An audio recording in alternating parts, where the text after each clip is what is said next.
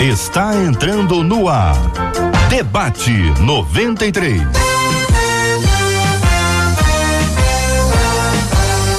Realização 93 FM. Um oferecimento Pleno News. Notícias de verdade. Apresentação J.R. Vargas. Alô, meu irmão. Alô, minha irmã. Aqui fala J.R. Vargas. Estamos de volta. Começando aqui mais uma super edição do nosso debate 93 de hoje, nessa quarta-feira, primeiro de julho. Primeiro de julho de 2020. Que a bênção do Senhor esteja aí sobre a sua vida, sobre a sua casa, sobre a sua família, sobre o seu trabalho. Que a bênção do Senhor esteja com você, onde quer que você vá, onde quer que você esteja. Receba aqui o carinhoso abraço em nome de toda a nossa equipe que já está aqui a postos, hein, para te atender, para te receber, para te ouvir. Você liga, você fala com o nosso debate 93. Cid Gonçalves, bom dia! Bom dia, meu caro JR. Ô Vargas, bom te ver, meu irmão. Alegria também te encontrar, Ciro Gonçalves. Bom dia para você que já está nos acompanhando aqui no, no nosso aplicativo app da 93 FM. Seja muito bem-vindo, muito bom dia para você que nos acompanha. Deus abençoe muito a sua vida aí, a sua casa, a sua família. Muito bom dia para você que está conosco, participando agora com a gente também no Facebook da Rádio 93 FM. Que privilégio nosso ter você com a gente aqui. Que Deus abençoe você que está no nosso canal do YouTube, sempre acompanhando a gente com imagens. É um jeito novo de fazer rádio, também pelo nosso site rádio93.com.br, onde você pode ouvir e também acompanhar com imagens, assistir o debate 93 que virou para todo mundo um jeito novo de fazer rádio, um programa de rádio na TV e que a gente está interagindo muito mais, tendo muito mais gente com a gente aqui ao nosso lado. Muito bom dia para ela, também nossa fera, tá na tela, Marcela. Bom dia, JR, bom dia aos nossos queridos ouvintes, quarta-feira. Bem disse JR, julho já, né, JR? E lembrando que o nosso Deus transforma luz em trevas, torna retos os lugares acidentados. Por isso é maravilhoso. A gente vê que o tempo está passando e o nosso Deus está cuidando de tudo. E maravilhoso também é a gente saber que os nossos ouvintes estão aqui nos acompanhando em todas essas plataformas que o JR disse, nos acompanhando, nos ouvindo pelo rádio e também participando com a gente pelo WhatsApp. 21 96803 8319. 21 96803 8319 a participação com a gente aqui pelo WhatsApp da 93 FM, para você que nos acompanha pelo rádio 93,3, pelo nosso aplicativo app da 93 FM, nas nossas plataformas de streaming, podendo ouvir o debate a qualquer dia, hora em qualquer lugar. Muito bom dia para você que também nos acompanha pelo Facebook, pelo YouTube e pelo site da rádio. Todo mundo super conectado para estarmos juntos nessa manhã com você, ouvinte amado, ligado aqui no nosso debate 93 na Rádio 93 FM. Vamos conhecer, Marcela, as feras que estão aqui conosco participando do nosso debate 93 de hoje, abrindo as nossas telas e conhecendo as nossas feras. Vamos lá, nossas feras chegando, tela ao lado da tela do JR, nosso querido reverendo Júnior César. Também com a gente, pastor Sérgio Elias. E também com a gente hoje, nossa menina da tela, com fundo especial ali, hein? Que isso? Pastora Carla Regina, a nossa menina da tela de hoje, JR. Maravilha, estamos juntos na 93 FM. Marcela, conta pra gente o tema 01 do programa de hoje. Um dos nossos ouvintes nos escreveu dizendo o seguinte: oh, gente, a Bíblia conta que Jesus foi conduzido ao deserto pelo Espírito de Deus para ser tentado pelo diabo. Lá, mesmo estando com a sua carne fraca pelo jejum, ele não cedeu. Quando é que a tentação começa a ser pecado na nossa vida? Pergunta o ouvinte. Por que, que dizem que Deus prova aquele que ama? Qual é o intuito de Deus ao provar seus filhos? Por outro lado, por que, que Deus permite que nós sejamos tentados? É realmente necessário passar por tentações? E o que fazer para ser aprovado e resistir às tentações, JR? Muito bem, vou começar com o pastor Júnior César, ouvindo depois o pastor Sérgio Elias e a nossa menina da tela de hoje, pastora Carla Regina. A pergunta inicial, gente, para a gente ajudar a entender é a distinção entre uma coisa e outra coisa, entre tentação e provação. São muitas as ocasiões que no nosso discurso nós misturamos as duas coisas e eventualmente pode ser que nós temos alguns ouvintes que fiquem eh, confusos para identificar e para definir o que é tentação e qual é a sua origem ou as suas origens e o que é provação e qual é a sua origem. Acho que didaticamente a gente pode ajudar. Então o Júnior fala, se o Sérgio quiser acrescentar ou estiver plenamente de acordo, beleza. Carla, idem. E a gente vai passando aí na sequência para outros temas dentro da nossa temática de hoje. Reverendo Júnior César, bom dia, bem-vindo, meu irmão. Bom dia, JR. Bom dia aos nossos queridos ouvintes. Bom dia, pastora Carla, que eu não vejo há um tempo já. Deus te abençoe. Pastor Sérgio Elias, estou conhecendo hoje. A nossa querida Marcela também. Sei que teremos aí um grande debate hoje. Bom, a diferença, é, primeiro, não é uma diferença é, é, em relação à palavra, ok? Por quê? Porque na Bíblia, a mesma palavra que é usada para tentação, ela também é usada para aprovação. Então, a palavra grega, ela pode ser traduzida como tentação ou como provação. Então, veja bem, na hora de traduzir, você precisa levar em conta o contexto, né? É, ou seja, todo o texto que a, a, que a, essa palavra ela se refere. E temos alguns princípios teológicos, né? principalmente para a gente poder definir. A tentação ela seria o estágio que antecede ou não, né, se a pessoa não cair, uma ação pecaminosa. Então, o objetivo da tentação é sempre fazer o indivíduo cair, é fazer o indivíduo ser reprovado. Esse é o objetivo da tentação. Então, geralmente, um texto bíblico que mostra a tentação, a intenção da tentação é levar o ser humano à desobediência, ao afastamento de Deus e da sua palavra ok? Então Jesus ele está no deserto e ele é tentado. O objetivo da tentação seria desviar ele da sua missão, desviar ele do caminho.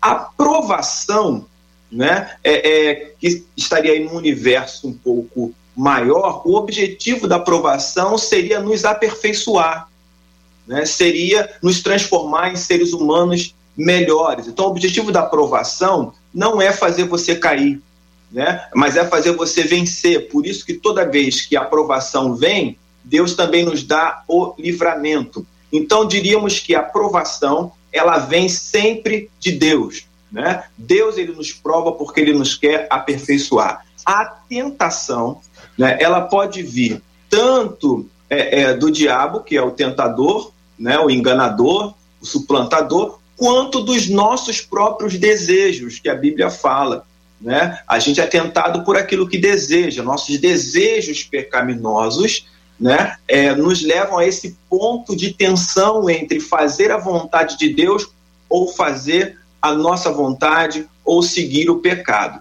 Então, fique claro que a tentação propriamente dita ainda não é o pecado, entende? Ainda não é o pecado. O pecado ele entra de acordo com a nossa reação em relação a esse momento de tentação. Pastor Sérgio Elias, muito bom dia, seja também bem-vindo ao debate 93. O senhor concorda, pastor? Sim, é, bom dia, JR, bom dia aos meus queridos irmãos, uh, pastor Júnior, pastora Carla, minha querida Marcela e aos ouvintes da 93 FM. Bem, sim, é, eu concordo. É, gostaria apenas de é, acrescentar uma percepção minha com relação à tentação porque quando se fala em tentação, uh, geralmente se tem uma conotação negativa da palavra. E, de, de fato, tentação não é algo agradável, ninguém deseja ser tentado, ela é indesejável, desconfortante. A tentação provoca um, um desequilíbrio uh, em quem é tentado, não é uma experiência boa de se viver, mas uh, ela também tem o potencial de oportunizar uh, o relacionamento. cada vez que um cristão resiste à tentação, reage à tentação de maneira a permanecer fiel a Deus no meio da tentação, sem dúvida alguma, ele está uh, tendo seu relacionamento com Deus corroborado, Foi mais uma forma de dizer: Senhor, eu te amo. Por isso, preferi, mesmo sendo tentado, resistir e fazer a tua vontade. Nesse sentido, é que o Espírito Santo conduz Jesus ao deserto, porque ali Jesus mostrou claramente que o seu relacionamento com o Pai estava muito mais acima, na escala de prioridade, do que as ofertas que lhe foram oferecidas. Por isso, embora a tentação seja de fato indesejável, ninguém é masoquista, ninguém quer ser tentado, mas a Bíblia vai dizer que bem-aventurado é o varão que sofre a tentação.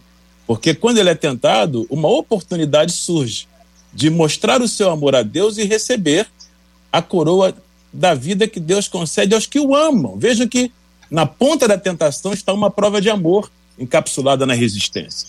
Cada vez que o crente resiste, ele não está apenas é, praticando um exercício de, de penúria, um exercício angustiante, ele, ele está, na verdade, dizendo: Senhor, eu te amo tanto que eu prefiro ser fiel ao Senhor, resistir à tentação, do que ceder a ela. Então, claro, tentação é negativa, mas ela oportuniza a manifestação de um, uma prova de amor a Deus no silêncio da resistência.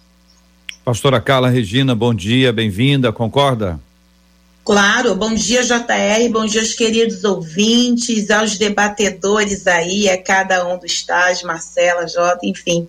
Eu, eu concordo e prossigo corroborando com isso. Quando olho é, sob um prisma do latim a palavra prova, ela dá a ideia de, de experimentar ou de demonstrar o valor que algo ou alguém tem. Gostei dessa definição, pastor Júnior falando acerca disso. Então, a ideia que a gente tem de uma forma mais prática é que a prova nos promove e a tentação sempre vai ter a intenção, já vista que essa expressão tem a ideia de instigar. Então, ela sempre vai tentar nos colocar para baixo. Mas corroboro o pastor Sérgio quando ele fala sobre esse novo âmbito da tentação, e, e, e cito Hebreus capítulo 12, é, quando o próprio Cristo vai tornar claro que ele despreza toda afronta pelo gozo que lhe estava proposto. Amo o fato de Mateus 4 trazer para nós um exímio exemplo de como nós devemos proceder diante da tentação, mas também de como no final dela os anjos nos servem, elevam aí o nível que a gente tem aí diante de Deus e de influência para com os outros. Eu ainda trago um texto de Hebreus capítulo 2, versículo 17 e 18, olha a, a, tentação, que condição coloca o próprio Cristo. Hebreus 12, versículo 17 diz: Por esse motivo era vital ah, que ele se tornasse semelhante a seus irmãos em todos os aspectos, a fim de que pudesse constituir-se sumo sacerdote, misericordioso e leal em relação a Deus e pudesse realizar propiciação pelos pecados do povo. Aí o 18 arrebenta, olha o que o texto diz: considerando, portanto, tudo que ele mesmo sofreu quando tentado, ele é capaz de socorrer todos aqueles que semelhantemente estão sendo atacados pela tentação. Então, a tentação que eu consigo resistir me credencia para ajudar outros que também estão passando por ela. Então, quando eu consigo resistir, me torno uma referência para alguém que vai olhar dizendo: se você consegue, ah, eu vou conseguir também. Ouvinte querido que está nos acompanhando e participando aqui do nosso debate 93 de hoje, que tipo de tentação você já precisou enfrentar na sua vida e como isso aconteceu? Seja bastante objetivo na sua fala e eu, e eu quero encorajá-los a mandar isso pelo nosso WhatsApp, porque é, muitas vezes é uma coisa confidencial, mas é talvez seja aqui uma maneira da gente ajudar que algumas pessoas podem estar sendo tentadas, mas estão entendendo até aqui que na verdade é só uma situação normal, não tem problema nenhum, é uma coincidência. Enfim, não identificou ainda, não teve discernimento para identificar que isso é uma coisa negativa ao extremo e que isso pode te arrancar da presença de, de Deus. Alguns até que estão participando aqui conosco podem contar o que aconteceu com eles e a consequência disso, o afastamento, a vergonha, a frieza, esse distanciamento espiritual, isso tudo ilustra e muito e nos ajuda a compreender essas etapas tão sofridas de alguém que cede à tentação e, por conta de ceder à tentação, acaba se esfriando, se afastando, se envergonhando.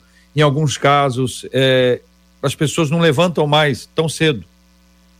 E hoje pode ser o dia em que alguém que está acompanhando a gente cedeu à tentação, se distanciou, foi esfriando e hoje se encontra completamente afastado.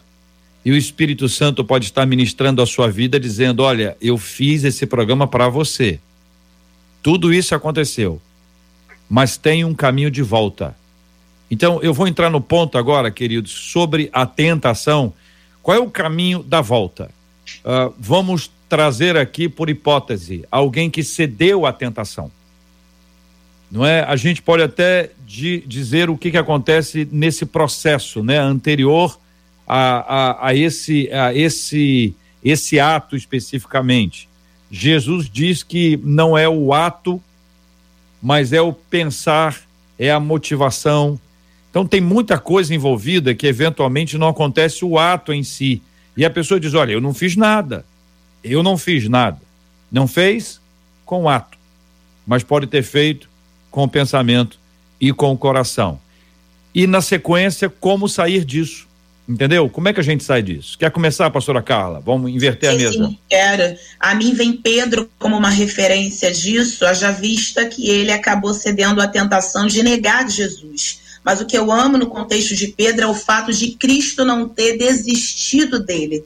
Então, se porventura alguém traçou o caminho, Tiago, capítulo 1, vai dizer para nós qual é o caminho. Começa pela concupiscência, um desejo exacerbado. Se você identifica um, um, uma, um canal, uma abertura, voltada para essa concupiscência, é claro que a vigilância acerca da mesma é um caminho, mas eu quero ainda explorar o fato de Jesus não desistir de quem porventura caiu, de quem porventura escorregou no meio do caminho. A palavra que vos trago não é de juízo, até porque eu acredito que já há um juízo muito grande pela própria consciência ah, de quem é, de, de alguém que esteja nos assistindo agora nessa manhã e tenha consciência que porventura falhou diante de Deus. A palavra de esperança vai trazer para mim, para a tua vida, um Cristo cuja pergunta para Pedro é: Você me ama?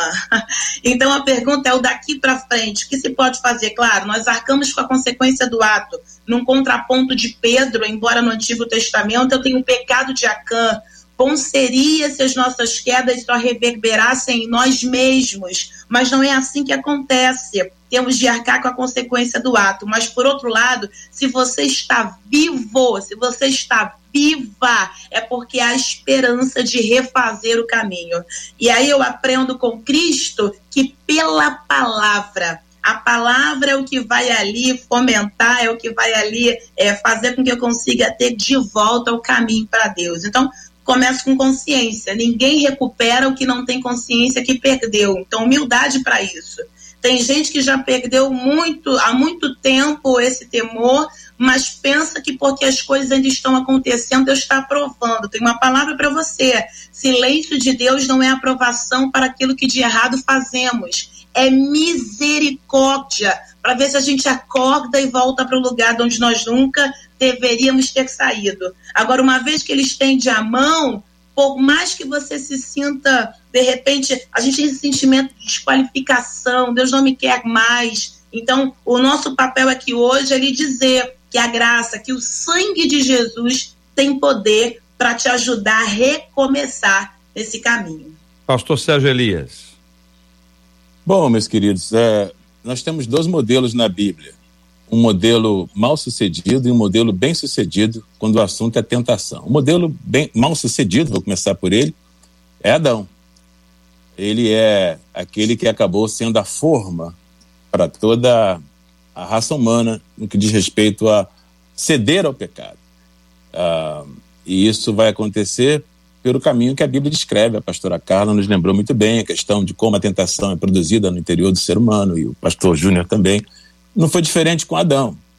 Ah, ele preferiu dar atenção às vozes da sua necessidade, ah, juntamente com Eva nesse processo, e, e cedeu à tentação. Bom, nós recebemos essa herança, e aí o pai envia ao mundo segundo Adão, que é Jesus, um modelo bem sucedido em assuntos de tentação. Bom, tudo começa, se você quiser falar de tentação em Jesus, não no deserto exatamente, mas no batismo, porque é, em Mateus capítulo 3, Jesus é batizado e quando ele sai da água, ah, alguns fenômenos acontecem, o céu se abre, ah, o Espírito Santo desce em forma corpórea como pomba, e ele ouve a voz, a voz que aprova o relacionamento entre o pai e ele, dizendo: Você é o meu filho amado, em quem eu tenho prazer. E ele então sai da tentação. E observe que isso, essa é a experiência do rio, do batismo, da conversão do crente, porque no crente a mesma experiência vai ser replicada de certa forma, porque Jesus é o referencial. Então Jesus sai do batismo, o crente se converte, está tudo bem, uma maravilha. O pai já disse que você é filho de Deus, que você é filha dele. Você não teve que fazer nada para provar isso, não foi a religião, não foi esforço próprio, não foi o seu pedigree uh, denominacional. Ele, quando você o recebeu, te chamou de filho e de filha. E aí começa a jornada cristã. Você sai do Jordão para o deserto. E no deserto é que essa filiação terá que ser provada. Veja que a primeira premissa do diabo, o discurso do diabo, começa com a pergunta: se você é filho de Deus. Ora, isso já havia sido afirmado no batismo. O pai já havia trovejado a sua voz do céu. Não havia espaço para dúvida. Mas agora, o que é a tentação? É essa cunha de dúvida que o diabo vai tentar colocar no nosso relacionamento com Deus enquanto aqui vivemos. Haverá sempre um capítulo novo para questionar se você é filho de Deus ou não. E aí acontece com Jesus o que acontece comigo e com você, que serve a Ele, que ama a Deus. O diabo então introduz o primeiro capítulo na escola da tentação humana para tentar ensinar para Jesus que necessidades são mais importantes do que princípios. Se você é o filho de Deus, você está em jejum há tanto tempo, você tem que comer, você está com fome, você tem uma necessidade gritante dentro de você de comer, que é legítima, não há nada de errado nela. Mas em nome da necessidade, quebre princípios, transforme a pedra em pão. Não é assim com a gente? Quantas vezes, em nome da necessidade, o crente negocia seu princípio, seu relacionamento com Deus? Ele é um cara casado, serve a Deus com a sua família, e de repente ele é, é, ele é confrontado com uma oportunidade de adultério. E o diabo vai dizer, mas necessidade é mais importante que princípio. Correto? Depois, a tentação vai continuar, o diabo vai conduzi-lo ao pináculo do templo. E aí, novamente, mais um capítulo na escola da tentação humana, replicada no segundo Adão. Em assuntos de fé, em assuntos de espiritualidade, esteja sempre no topo. A sua opinião, em nome do seu orgulho, vale mais do que o que Deus disse. O topo não é o lugar do crente. O, o templo, que representa a casa de Deus, não é para ser escalado, é para ser entrado. O crente entra na casa de Deus. Hoje é uma cultura de estar no topo. A nossa essa sociedade opinionada tem sempre alguma coisa a dizer sobre assuntos de fé, mas a Bíblia já disse o que, é que você tem que fazer como, como crente em Deus. Ah, e Jesus vai reagir a tudo isso. No final, o diabo vai introduzir o terceiro capítulo, a terceira terceira prova na escola da tentação, dizendo: ah, qualquer negociata vale, ainda que seja com os bens dessa vida, se você puder abrir mão do que é mais importante, que é a adoração. Na verdade, é isso que acontece com a gente. Esses três capítulos de, de, de Mateus 4, que vem depois do batismo, é que vão mostrar. É assim com o segundo Adão, é assim comigo e com você. Agora, como é que se faz o caminho de volta? Ora, se o Cristo é o exemplo de como se enfrenta a tentação, ele é o exemplo também de como se faz o caminho de volta, embora ele não tenha caído. Como é que se faz o caminho de volta? Lembre-se dele.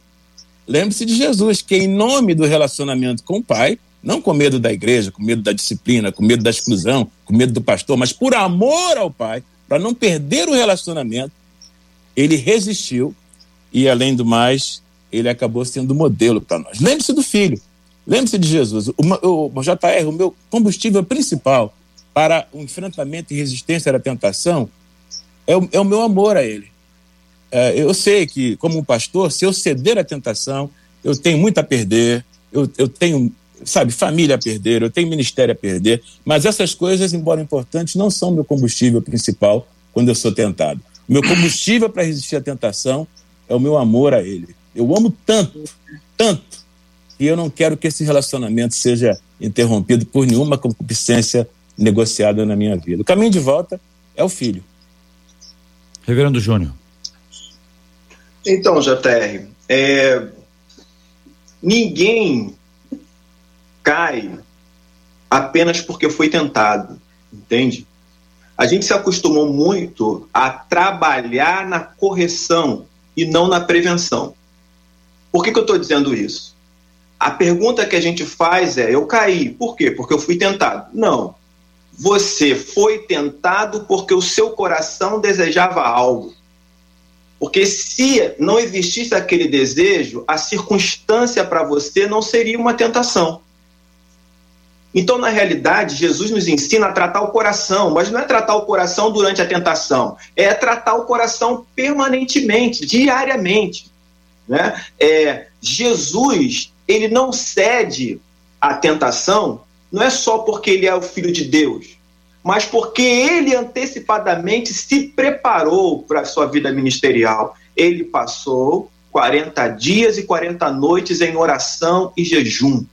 A tentação veio e ele não caiu. Percebe? Então a gente, às vezes, quer trabalhar somente na correção, nós não condicionamos a nossa vida para Deus, para a palavra de Deus, para a oração, para o autoconhecimento que acontece a partir do momento que nós nos relacionamos diariamente com Ele. Consequentemente, a tentação vem e a gente cai. então, assim, cada um tem suas dificuldades, né? nós somos indivíduos completamente singulares, diferentes uns dos outros. No meu caso, né? Eu vou dar um exemplo agora. No meu caso, é, tentação geralmente tem a ver com controle. É, é, com eu estar tomando as rédeas da minha vida, com eu tomar as rédeas das minhas decisões, ignorando que existe um Deus que é soberano e que eu sou servo obediente. Porque Deus sabe, eu já disse isso a ele, né? Que se ele deixasse, eu sentaria no trono e eu começaria a despachar eu elegeria algumas pessoas para o céu e mandaria outras para o inferno. Eu consertaria algumas coisas que aos meus olhos precisam ser consertadas. Mas eu não sou Deus, entende?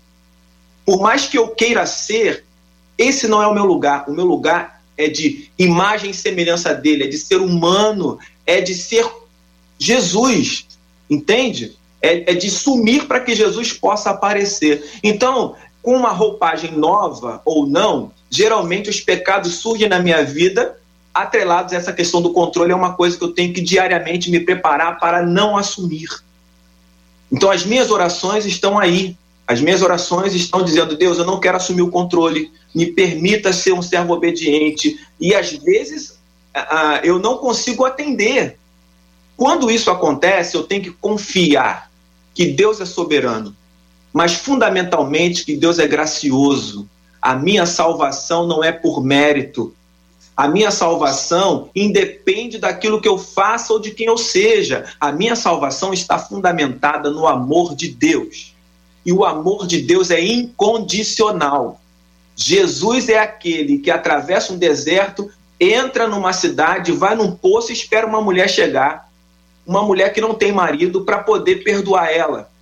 Entende? Ele é alguém que diz para aquela pessoa que está lá na estrada, é, é, diante dele, com um monte de gente ao redor, com pedra na mão, querendo matar, ele perdoa ela. É aquele que passa durante a negação de Pedro, fita os olhos nele e, posteriormente, na, na ressurreição, ele procura Pedro e diz: Você agora está pronto para apacentar as minhas ovelhas. Entende? Então, esse Jesus é um Jesus profundamente restaurador. Né? É, ele veio para salvar o mundo e não para condená-lo. Eu preciso estar fiado nessa palavra né? e compreender que se eu tropeçar, se eu pecar, eu tenho um advogado diante de Deus, Jesus o justo. E se eu confessar os meus pecados tão somente a Ele, Ele é fiel para me perdoar e me lavar de toda iniquidade. Esse é o caminho de volta. Mas antes de pensar na volta, eu tenho que me perguntar por que eu estou querendo ir por esse caminho. Né? É preciso que a gente exercite as disciplinas espirituais. Né? A, a gente agora é crente de informação, não é crente de formação, entende? A gente não é crente que realmente procura pegar a palavra de Deus e colocar em prática, e a gente desenvolveu uma série de mecanismos para justificar, através do nosso discurso, a nossa apatia em relação à praticidade do Evangelho. Né? então, é, eu acho que é isso. Eu acho que hoje o que a gente precisa, de fato, é se ocupar com Deus, sabe? Preencher a nossa vida, o nosso dia, as nossas decisões, é acordar e decidir. A primeira decisão do dia é que o Senhor cresça e que eu diminua. Que esse dia seja seu, que as minhas decisões sejam suas. JR, eu tenho certeza do que eu estou falando. Se você decidir isso de manhã cedo, ao longo do dia, as batalhas não vão, não vão desaparecer. Mas toda vez que uma tentação vier, você vai se lembrar do que você orou de manhã e pediu a Deus para fazer. Entende? E talvez você chegue à noite com menos confissões e menos arrependimentos durante o seu dia. O debate 93 é muito especial porque ele é feito pelos nossos ouvintes, né? O tema que nós estamos tratando é um tema enviado pelos nossos ouvintes. E os nossos ouvintes estão sempre atentos, tão atentos, JR, que aqui na abertura eu até me embolei na hora de eu dizer que Deus transforma trevas em luz, eu falei o contrário, e os nossos ouvintes no YouTube logo falaram: Marcela, que isso? E é para a turma do YouTube que eu quero dizer. Você está acompanhando a gente? Curte o vídeo do Debate 93, compartilha no Facebook também, porque o Debate 93 é feito por vocês e também para abençoar, porque tem muita gente aqui falando o quanto as palavras dos debatedores de hoje já estão confrontando. Não à toa que aqui pelo WhatsApp eu recebi é, de um dos nossos ouvintes falando o seguinte: o debate de hoje é uma resposta de Deus para minha vida. Ele disse: diariamente eu luto contra o cigarro e eu estava justamente fumando quando o primeiro pastor da mesa falou sobre a tentação. Ele diz: Eu senti uma presença tão forte que larguei o cigarro na hora e decidi: vou abandonar o cigarro. Sei que a tentação virá, mas eu tenho certeza que se eu me submeter ao Espírito Santo de Deus, vou conseguir resistir.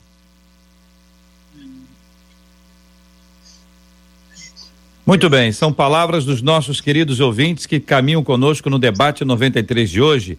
E a gente entra nessa segunda parte agora na questão da aprovação.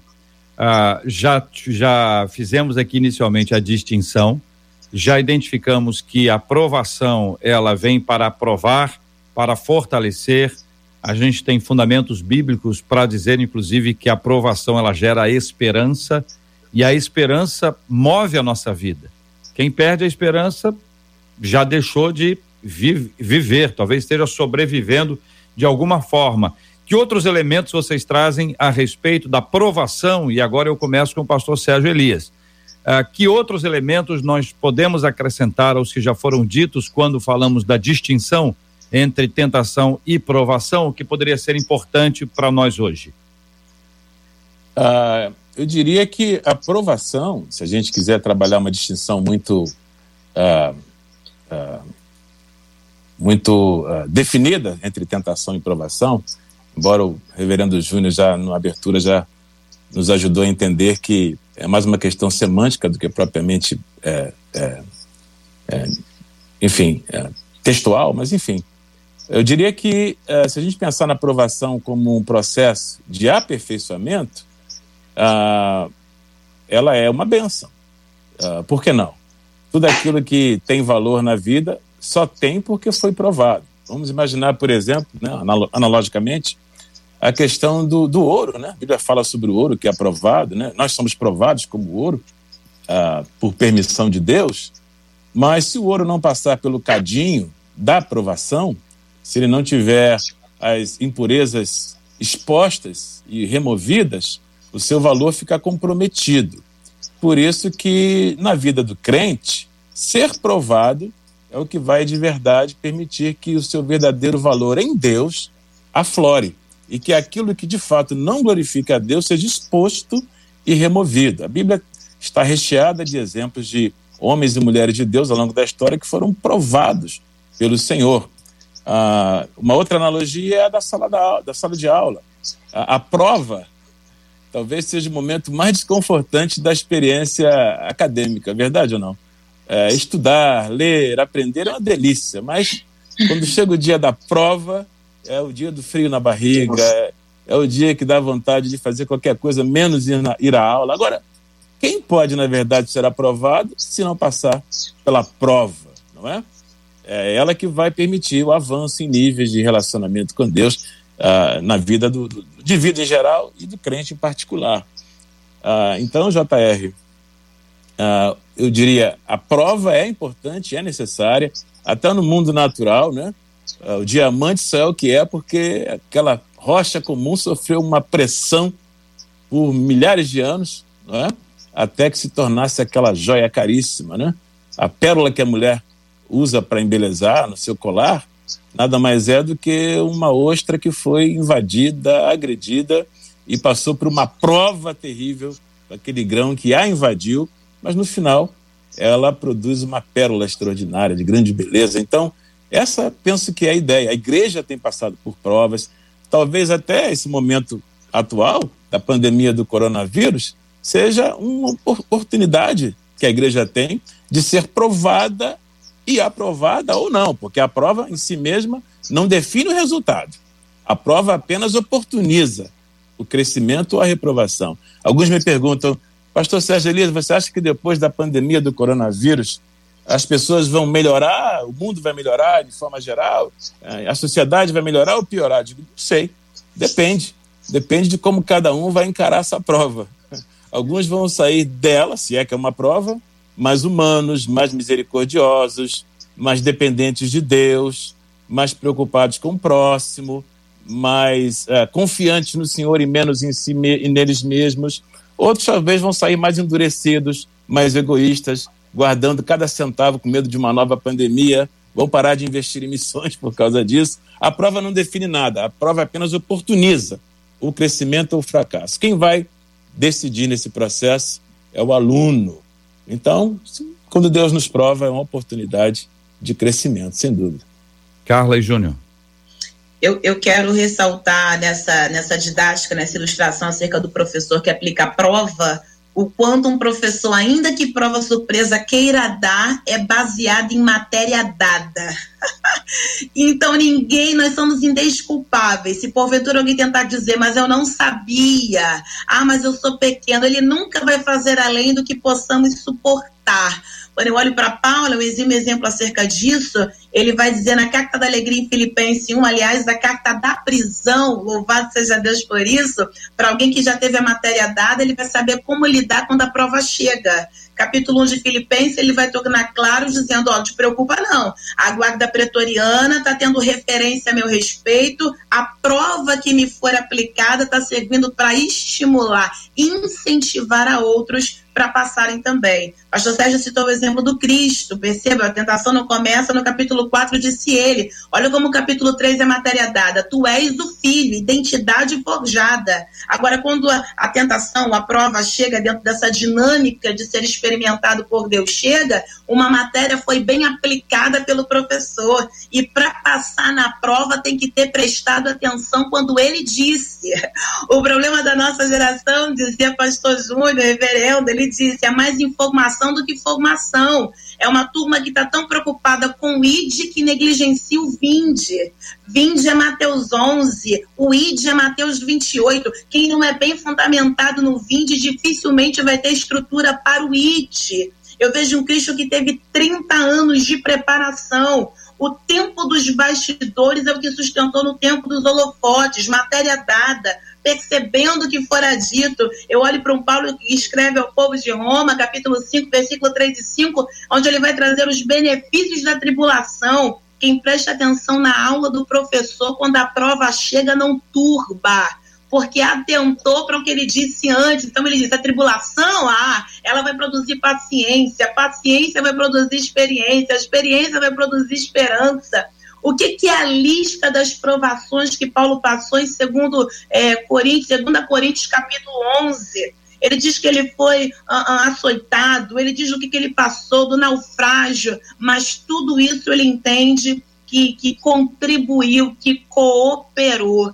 E aí eu, eu quero encerrar minha fala trazendo a reflexão de como uma crise de identidade tem sido instaurada Quantas pessoas que não sabem quem são no Pai? A carta aos Hebreus é um compêndio teológico cuja proposta é provar a superioridade do Cristo que servimos. Estavam em perseguição, proposta de retroceder aos ritos mosaicos, mas aí o autor escreve que ele é superior, a superioridade da pessoa de Cristo, quem ele é, a superioridade das obras de Cristo que ele faz e a superioridade ah, do que Cristo tem em nós e seus ministros. E aí eu vejo nesse contexto todinho é Bíblia citando acerca disso do quanto quem não sabe quem o Pai é dificilmente vai acreditar no que ele faz e obedecer ou confiar naquilo que ele manda. Então, o Pai nunca vai nos mandar prova para nos abater, sempre para nos fazer crescer. Proposta de prova é refinar nossa fé. Proposta de prova é para nós crescermos. Crescer dói, é comprovado cientificamente, mas crescer vale a pena. Júnior. Então, JR, na minha ótica, nós vivemos numa situação de permanente provação. Vou explicar por quê.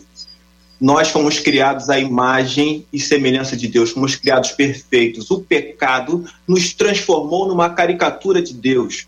O pecado deformou a nossa humanidade. O vaso se estragou nas mãos do oleiro. E da mesma massa, o oleiro ele está construindo um vaso novo, ou seja, o aperfeiçoamento ele é contínuo até que um dia cheguemos à perfeição, ao vaso de honra perfeito que reflita sinceramente quem Deus é. Então, perceba, nós estamos sendo moldados todos os dias e ser moldado dói. Ser ajustado dói. É porque quando a gente pensa em provação, a gente pensa naqueles momentos de maior sofrimento, entende? Mas até quando você está fazendo uma pequena correção na sua vida que não, que não seja algo assim considerado um grande sofrimento, também é sofrível. Qualquer mudança em nós, JR, ela é sofrível. Por quê? Porque a gente não quer mudar. Então a intensidade da aprovação, né, ela talvez seja é, é, é comandada pela nossa capacidade de nos render e de obedecer ou não. Se a gente se render logo, se a gente obedecer logo, se a gente se ajustar logo, a aprovação será mais breve. Se a gente oferecer resistência e continuar sendo rebelde e tal, provavelmente essa aprovação demorará mais e ela vai nos fazer sofrer mais porque o oleiro ele não larga o barro, ele continua moldando ainda que esse barro fique é, indo para um lado e para o outro, ele continua espremendo, continua moldando. Então eu entendo que a nossa vida aqui nesse mundo ela é uma vida de provação mesmo. Né? Mas eu tenho que lembrar que as aflições desse mundo não se comparam com a glória que será revelada em mim entende? Eu tenho que entender que se eu vou, eu vou ter aflições nesse mundo, mas Cristo venceu o mundo, né? E nós recebemos uma fé que vence o mundo. Então temos que ter por motivo de toda alegria o passar por várias provações, porque as nossas provações, elas produzem em nós perseverança, paciência, não é? E hoje nós somos contristados, mas posteriormente, como disse o apóstolo Pedro, nós vamos ver o resultado, e o resultado é louvor, honra e glória a Deus. Então, assim, fique alegre se você está sendo provado, né? E eu digo, na minha concepção, em maior ou menor escala, a aprovação ela é contínua, porque Deus ele está me aperfeiçoando e ele está aperfeiçoando alguém que lá no fundo não quer ser aperfeiçoado. Lá no fundo tem uma natureza pecaminosa que acaba querendo depor contra a natureza que Deus realmente quer que eu tenha enquanto filho dele. Perguntas. É, a aprovação, então, como nós ouvimos, ela, ela vem sobre qualquer um. Todos podem passar pela aprovação e o objetivo está aí, que eles sejam aprovados e todas essas consequências positivas aconteçam na vida desta pessoa. Qual a diferença entre a aprovação da minha fé e a consequência das minhas escolhas erradas, uma vez que eu cedi à tentação. Estou conectando os dois assuntos aqui agora. Então, inicialmente, uma pessoa foi tentada e cedeu à tentação. O fato de ter cedido à tentação gerou consequências. Que diferença há nas consequências do fato de eu ter cedido à tentação e aprovação? Neste momento, neste ato, né, neste, neste, nesta fase, é possível que alguém diga: Eu estou sendo provado. É possível que seja aprovação para fortalecer a fé. Em outros casos, é possível que seja resultado da tentação e da aceitação da mesma. Como distinguir? Acredito que começa pela consciência de que se eu cedi à tentação, logo estarei arcando com a consequência do ato. Tudo começa com a consciência. Então, quem se engana a si mesmo vai dizer: não, imagina, fiz nada de errado, é só prova de Deus. É, é, ter relacionamento com Deus e o temor dele é uma coisa tão importante para esse processo de discernimento, porque quem não quem perde a sensibilidade de Deus, logo não vai conseguir distinguir isso no final. Por exemplo, eu chamo o texto de Abraão para me ajudar, o emblemático, Gênesis 22, aonde a Bíblia diz, versículo 2, e disse, era Deus dizendo para ele, me dá o teu filho, teu único filho a quem tu amas. Era hábito de deuses pagãos pedir sacrifícios de criança. Se ele não tem relacionamento com Deus, logo poderia dizer: não, não pode ter sido meu Deus a pedir isso. Quando eu não quero fazer, eu invento listas de desculpas para isso. Mas quando eu tenho relacionamento com Deus, eu bem sei, eu bem discerno, eu bem tenho a consciência de quando a parcela de culpa é minha e de quando de fato eu me posicionei e o que eu estou passando vem da parte de Deus. Os amigos de Jó, ele faz Bildade, chegaram já acusando, porque entenderam que ele poderia ter cedido algum tipo de tentação, portanto, entenderam ser consequência do pecado. Mas Jó tinha consciência de quem ele era em Deus. Então, eu acredito que tudo começa em questão de consciência. Quando eu falo uh, de provação e tentação, uma vez mais corroboramos isso, a tentação vem como uma influência para mal, enquanto a provação vem como uma forma de demonstrar o valor que algo tem. Quando eu falo de Abraão, volto para ele para encerrar minha fala. Abraão, me dá teu filho, o único filho a quem tu amas. São três características de uma aprovação aqui teu filho. Deus nunca vai te dar alguma coisa que você nunca vai pedir alguma coisa que não tenha te dado antes. O que ele pede para você suportar, a capacidade para fazê-lo, ele já te deu antes. E nisso reside distinguir a tentação da aprovação. A segunda característica, o texto prossegue, me dá o teu, toma o teu filho, único filho. Então, é muito fácil abrir mão de quando a gente tem muito, mas quando fala de único, aponta para prioridades. Então a gente sabe quando Deus está nos experimentando, demonstrando o nosso valor, refinando a nossa fé. E a terceira característica, Gênesis 22, versículo 2, a quem tu amas. Me diz onde está o teu coração, eu vou te dizer onde está o teu tesouro. Então, a todos que foram ali provados, dá para distinguir. Eu vou citar alguns exemplos rapidamente. Quando eu falo de Ana, Deus cerrou a madre de Ana, quando ela devolve para Deus o trono do coração que só deveria pertencer a Deus e não a Samuel que ela tanto queria, semblante muda, ela gera Samuel, profeta, sacerdote, juiz.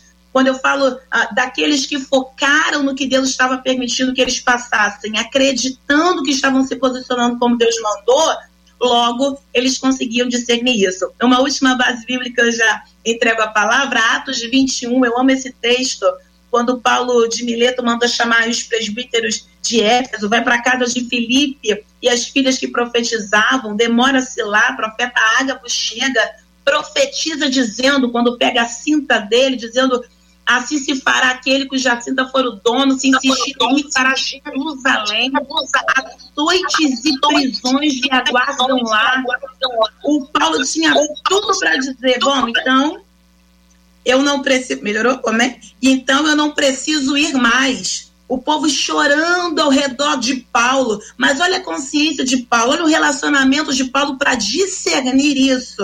Paulo olha para aquele povo chorando, eu estou em Atos 21, e ele diz: Por que magoar chorando meu, é, magoando o meu coração? Não sabeis que estou pronto não só a padecer, como também a morrer pela causa do evangelho? Ou seja, o nível de relacionamento que eu tenho com Deus vai me trazer o discernimento, a consciência necessária entre tentação e a consequência, ou seja, eu confesso que eu errei, que eu pequei, e a provação. Estou posicionado. E o que acontecer aqui é jurisprudência de Deus. Concordo, senhores? Então, JR, é, eu concordo, né? É, provação, na minha ótica, ela é macro. Tentação é micro factual, ou seja, dentro do universo da aprovação existem situações que são tentadoras, entende? É, que querem exatamente minar o processo de aperfeiçoamento, de aprovação, né? Ah, então, assim, a gente precisa olhar nesse, nesse, nesse universo, né, do, é, é, do micro e perceber até que ponto os nossos desejos estão envolvidos ah, ah, nisso daí é, ou nesse processo. Aí vamos supor que eu caia durante uma tentação, eu pequei. Os resultados são consequência da tentação ou é provação? Continua sendo provação por quê? Porque é Deus me trazendo pelo caminho de volta. Entende? Então, assim, você é uma ovelha que se desgarrou por causa do pecado. Você vai ter que suportar a pancadinha do cajado te puxando de volta. Entende? Você vai ter que ter, se você costuma se desgarrar sempre, você vai ter que suportar a dor do pastor quebrando a sua pata e carregando você no colo durante o período, cerceando você de uma série de coisas. Entende? Isso é provação. É, é Deus fazendo com você o caminho de volta. Né? Então, assim, eu não vejo muita diferença entre consequência do pecado e provação. Eu acho que Deus usa as consequências dos nossos pecados para nos aperfeiçoar. Então, como a Bíblia diz, todas as coisas cooperam para o bem daqueles que amam a Deus e que foram chamados segundo o seu propósito. Ele converte o nosso oh. mal o bem. Pastor Sérgio, para dar uma ilustração, eu estou tendo um retorno aqui, viu, gente? Para dar uma ilustração para poder ajudar. É, o povo de Israel passou 40 anos no deserto. Ele passou 40 anos no deserto em razão dos 40 dias em que os espias espiaram e a maior parte dela, deles, com exceção de dois, é, não acreditaram, não tiveram fé e fizeram declarações que acabaram enfraquecendo o ânimo de fé do povo.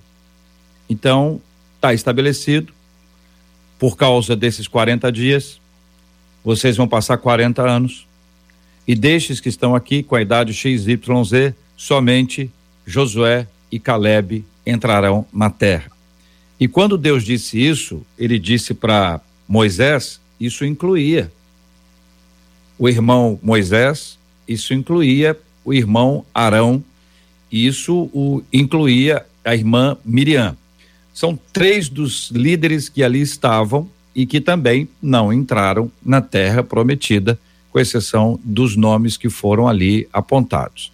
Então, quando existe esta declaração bíblica, eu tenho 40 anos que eu posso considerar. Eu sou neto da pessoa que fez. Eu estou atravessando o de deserto, falou assim: ah, essa aprovação não está fácil, hein?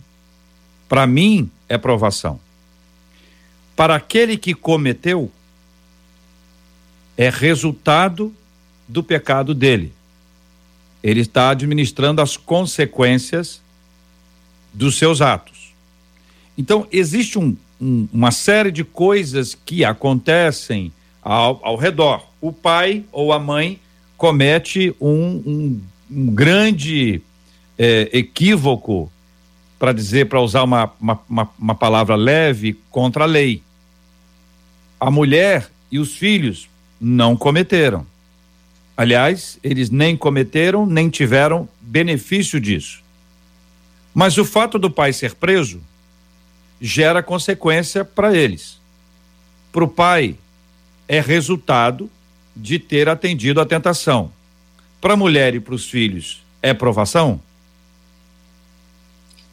Bom, é, é uma pergunta de um milhão de dólares, na verdade. Ou de 5 milhões e 300 mil reais, se você quiser, né? É, eu, estou falando sério, parece brincadeira, mas é sério, porque crentes sinceros, nossos queridos irmãos e irmãs que estão acompanhando o debate, e nós todos, em algum momento da carreira cristã, lidamos com esse dilema. Afinal de contas, eu estou. Vou só mudar um pouquinho a sua analogia, JR, mas é a mesma coisa. Eu estou colhendo o fruto das sementes mal plantadas por mim, ou eu estou apenas comendo fruto mal plantado por alguém. É mais ou menos isso. É... Não é uma pergunta fácil e a resposta também não é. Mas eu acredito que tudo isso passa, primeiramente, pela questão da consciência. A pastora Carla colocou isso muito bem anteriormente. A Bíblia fala: se o coração não condena, maior é Deus do que o seu coração. Para que eu não fique celebrando uma provação, dizendo: olha, Deus está me provando. E nós temos até alguns jargões no, no, no, no, no, no meio evangélico, né? Estou passando por uma moenda, estou passando por uma, um cadinho, né? E às vezes não é nada disso. Às vezes o camarada está tão somente uh, colhendo os frutos da sua irresponsabilidade diante de Deus e da palavra. O pecado tem consequências, o pecado produz resultados. Uh, celebrar fra o fracasso na tentação como se fosse provação é uma das piores tragédias que pode acontecer na vida de um crente, porque ele não vai se arrepender, vai celebrar, vai se orgulhar erradamente, o orgulho é sempre errado, mas ele vai se orgulhar do, do erro que ele cometeu, como se Deus estivesse provando, e pode não ser isso. Agora, como é que se separa feijão de arroz? Ah, não é muito fácil. Nós temos a palavra, que nos ajuda a examinar os casos ao longo da Bíblia, onde pessoas fracassaram por ceder à tentação e aonde pessoas não fizeram nada de errado, não procuraram, não iniciaram o processo e foram provados. Então, não é mais ou menos por aí? A tentação tem alguma coisa a ver com algo dentro de nós que foi ativado. Por isso mesmo, Tiago vai dizer: que cada um é tentado e seduzido quando dá ouvidos à sua própria concupiscência. Já existe uma embaixada do mal que não deveria estar lá no coração do crente, posicionada esperando a tentação. Pastor Júnior falou sobre isso, a importância da gente praticar disciplinas espirituais para tentar demover essa plataforma que não devia estar no coração, que fez a tentação se tornar fácil. Bom, então se o meu coração não me condena, eu não fiz nada para iniciar esse processo, na minha limitação humana, eu, eu, eu, procurei agradar a Deus, eu não fiz mal ao meu próximo, eu procurei ser fiel ao Senhor, e ainda assim estou passando por um período muito difícil, de, de dificuldade, incômodo, enfim, é, você não provocou a, o coronavírus, meu irmão, você não criou essa situação e você está sendo afligido por ela, isso poderia ser classificado como provação. Agora, se por acaso a consciência vai dizer não, não, não, é, não, não joga na conta de Deus aquilo que você fez. Você foi tentado, você gostou da tentação, cedeu a ela, sua mulher trouxe o fruto, você comeu, porque achou que o fruto era bom, a aparência era apetitosa, aí você foi tentado. Não se gloria, não, mas se arrepende. É, separe arroz de feijão para que você não confunda o processo. Tentação começa comigo. É claro, o diabo é, é o agente, iniciador, mas ela é abrigada dentro de mim. Provação começa com Deus, é Ele que autoriza o processo mas não há culpa na minha consciência para ela. Muito bem, nós estamos caminhando para o final a, da, com a participação dos nossos queridos debatedores, em razão da nossa hora, passou muito rápido, foi muito bom, muito edificante, muito rico, muito precioso. Eu quero a, recomendar altamente que você não apenas assista, como você está assistindo agora, como você venha compartilhar. Porque eu vi aqui os comentários dos nossos ouvintes, muita gente emocionada, muita gente sendo confrontada pelo Espírito Santo, e eu disse na nossa introdução aqui de que talvez este fosse o dia em que alguns que estão afastados eh, poderiam entender. Né? Você tem uma questão racional que é muito importante, é uma questão cognitiva que envolve a nossa compreensão, nosso entendimento, mas, sobretudo, com uma ação espiritual. Então, é o Espírito Santo que nos faz entender. O racional é consequência do espiritual. Não existe uma coisa ou outra coisa. Quando é obra de Deus, ela é espiritual e também vai atuar aqui, ó, para você entender os passos, até para você entender que você não entende. Até para você chegar e dizer assim, ó, eu entendo que eu não entendo. Também isso é parte do nosso aprendizado. Esses três queridos que hoje aqui estão, com certeza, tem muitas coisas que eles dizem, olha, eu entendo que eu não entendo, mas eu vou continuar estudando. Se for da vontade de Deus, ele, ele me revelará. Se não for da vontade dele, eu permanecerei aqui firme, porque o meu compromisso não é com o meu saber. O meu compromisso é com a vontade de Deus. Que ele assim nos abençoe, que ele nos guarde, que ele nos fortaleça. Muito obrigado, pastor Júnior César. Um abraço, meu irmão. Um abraço, meu irmão. Obrigado, José. Um abraço a todos aí. Uma benção esse debate. Muito bom estar com vocês. Um abraço também a todos os irmãos da Igreja Presbiteriana de Pedro Neto.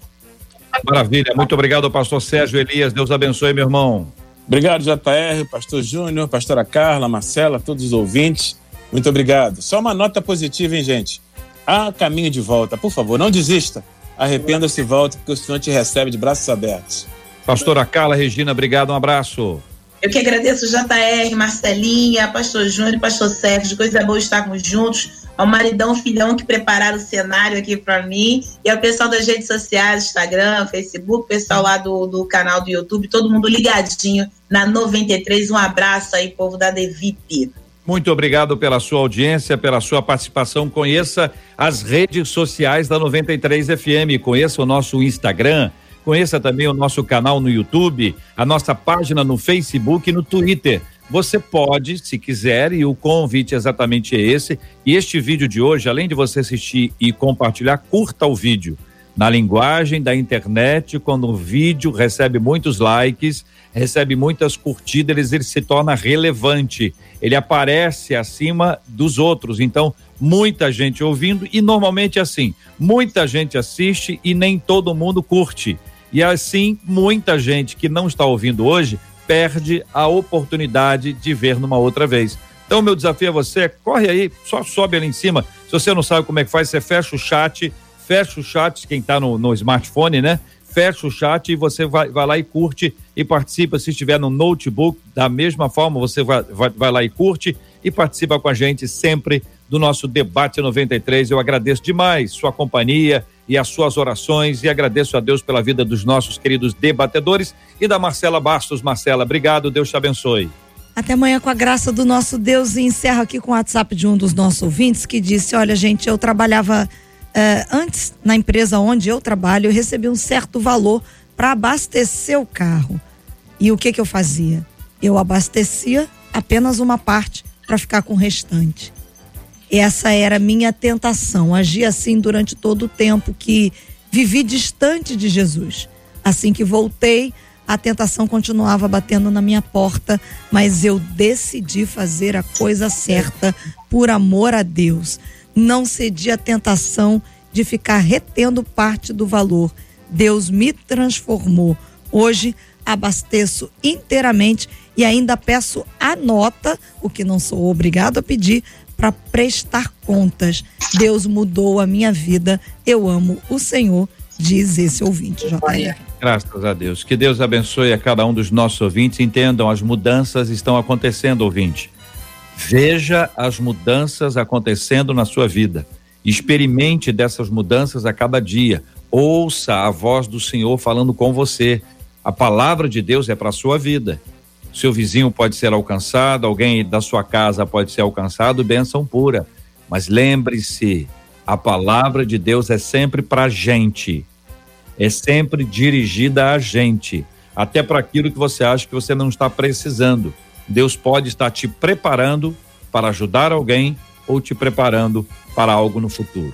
Pastor Sérgio vai orar conosco, vamos colocar todos esses temas diante de Deus em oração. Pastor, temos orado, como o senhor sabe, todos os dias pela cura dos enfermos e pelo consolo aos corações enlutados, clamando a Deus para que essa pandemia seja controlada, clamando a Deus para que Ele dê sabedoria a todos aqueles que estão governando, proteção para aqueles que estão na linha de frente, buscando ao Senhor e pedindo a Ele que nos dê graça e misericórdia em nome de Jesus. Bendito Deus, Todo-Poderoso Senhor, nós te damos glória te damos honra e louvores porque só o Senhor é digno de recebê-los.